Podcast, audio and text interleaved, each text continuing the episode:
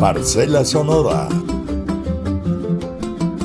¿Qué se dice en las subregiones del Pacífico Nariñense, norte del Cauca, Bajo Cauca Antioqueño y Catatumbo en materia de seguridad y derechos humanos?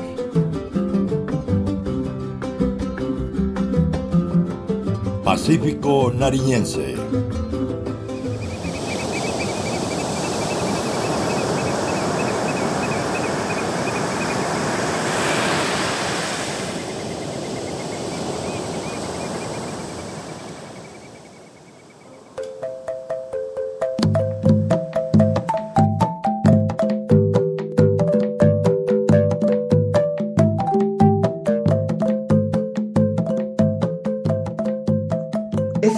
Aquí con Gabriel Angulo, prominente lideresa de la costa pacífica nariñense, abogada y defensora de derechos humanos, conocida a nivel nacional por haber realizado graves denuncias contra el ex procurador general de la Nación, Fernando Carrillo, y por haber inhabilitado a 20 diputados del Departamento del Amazonas en su ejercicio como procuradora. Con ella vamos a conversar unos minutos.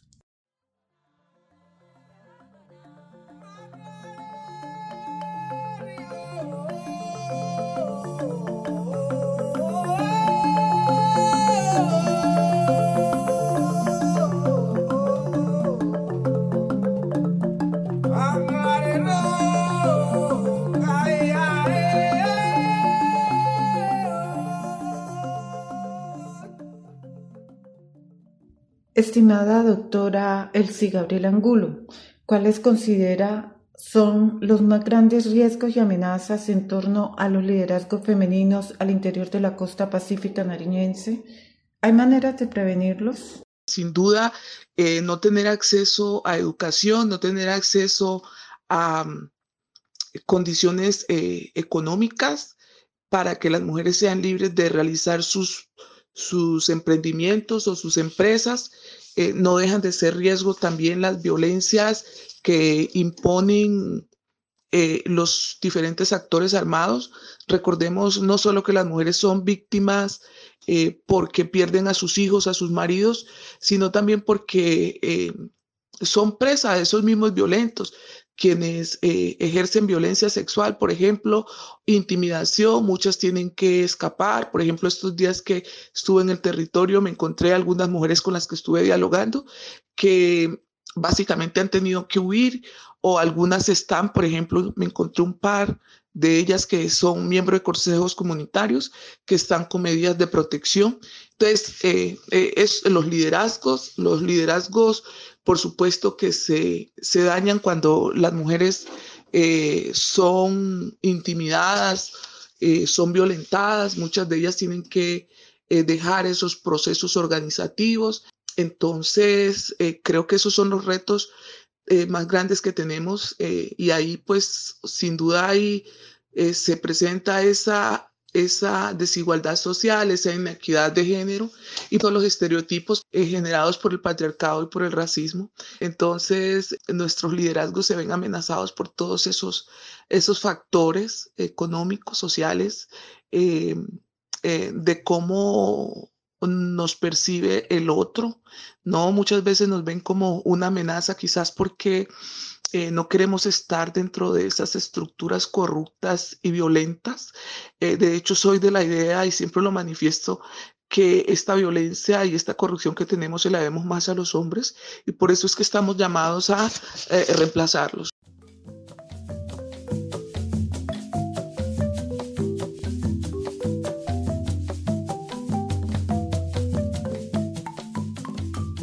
¿Cuáles considera usted son las principales dificultades que tienen las mujeres negras e indígenas del Pacífico nariñense respecto al acceso a sus derechos? Eh, yo soy más como de la idea de la no victimización de las mujeres, em, debido a que creo que, todo este problema eh, de las brechas eh, femenina se debe obviamente a la negación de oportunidades eh, que históricamente se dieron o, se han dado eh, contra las mujeres.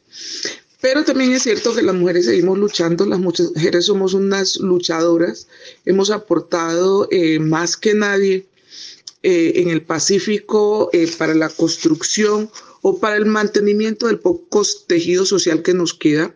y creo pues en esa medida eh, más allá de considerarnos dadoras de vida, que debemos seguir atreviéndonos a actuar libremente de presiones masculinas, incluso en las políticas, en el aspecto político, hacer las cosas como las sabemos hacer nosotras.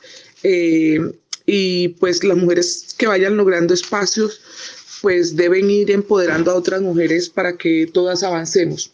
Pero pues es obvio que no se puede negar que sí existen unas barreras. Eh, yo diría en primera instancia que una de esas es la falta de educación, la educación pertinente en nuestros territorios. A muchas mujeres que incluso son madres y quieren seguir eh, aportando, quieren seguir eh, mejorando en sus capacidades, pero que no pueden salir del territorio porque tienen que sostener a sus familias. Entonces, eh, creo que la educación es clave.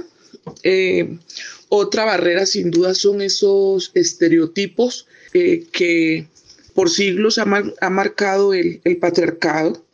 Em, esos estereotipos se pueden ir em, trabajando en la medida de que no solo lo hagamos las mujeres, sino que eh, los hombres entiendan que debemos trabajar de la mano, pero eso sí, eh, que debido a esta crisis de valores y corrupción que existe, esa participación femenina es importante. Em, en todos los, los aspectos de nuestra, de nuestra vida. En, este, en nuestra sociedad sigue estando fuerte el patriarcado, especialmente en el Pacífico, y ese lo venimos derrotando con trabajo, lo venimos eh, derrotando con disciplina, eh, con educación, y la invitación es siempre a, a, nuestros hombres a que avancemos juntos, pero que ojalá avancemos eh, respetando esa, esa inequidad de género que aún existe.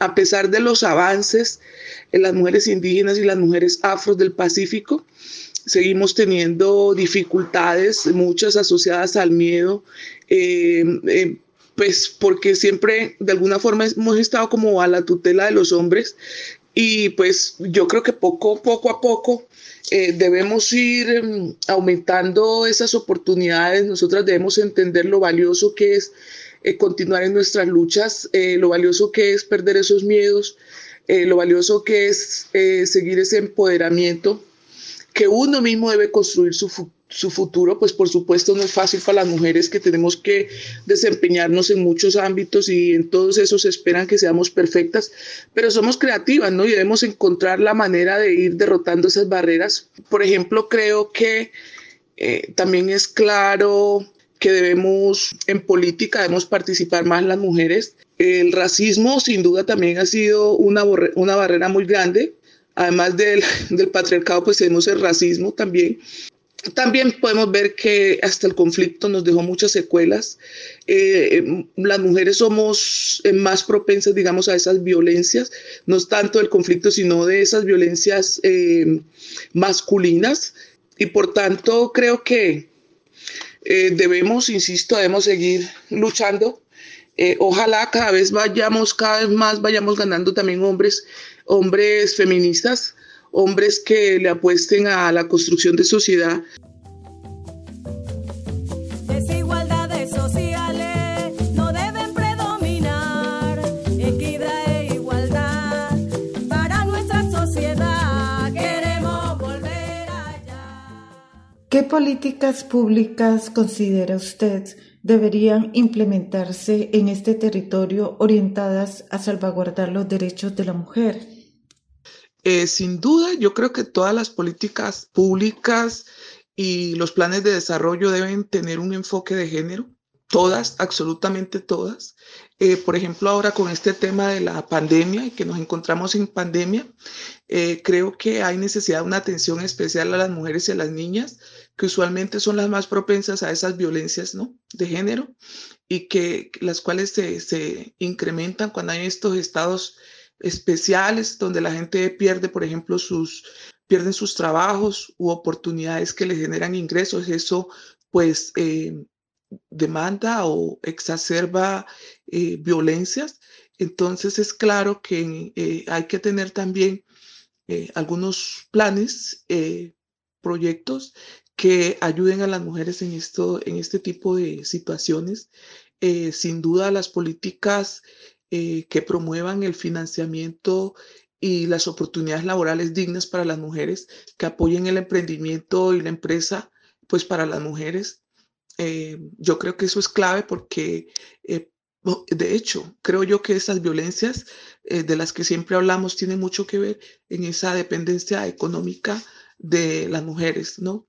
se dice que en Colombia, que Colombia es referente a las políticas públicas en favor de las mujeres, pero, eh, y, de hecho, por ejemplo, organizaciones como la ONU, la CEPAL, ONU Mujeres, en fin, ellos hablan eh, y hacen llamados a los organismos multilaterales eh, para que se provean créditos para las mujeres y, y, pues sobre todo para emprendimientos femeninos. Pero resulta que en el Pacífico nosotros tenemos que llamar la atención que en nuestro territorio esas políticas deben estar atravesadas em, esas políticas eh, con enfoque género, género deben estar atravesadas por un entendimiento de eh, las eh, características especiales de nuestro territorio que no deben ser asistenciales, pero de, que deben ser sostenibles en el tiempo, que realmente empoderen y que no nos vuelvan limosneras, que nos ayude más bien con la autonomía y, la autoestima. Eh, es clave, es clave pues entonces, eh, repito, em, también políticas, eh, como lo dije anteriormente, en otra respuesta, políticas que nos ayuden a mejorar nuestras condiciones educativas y ojalá que sean en el territorio.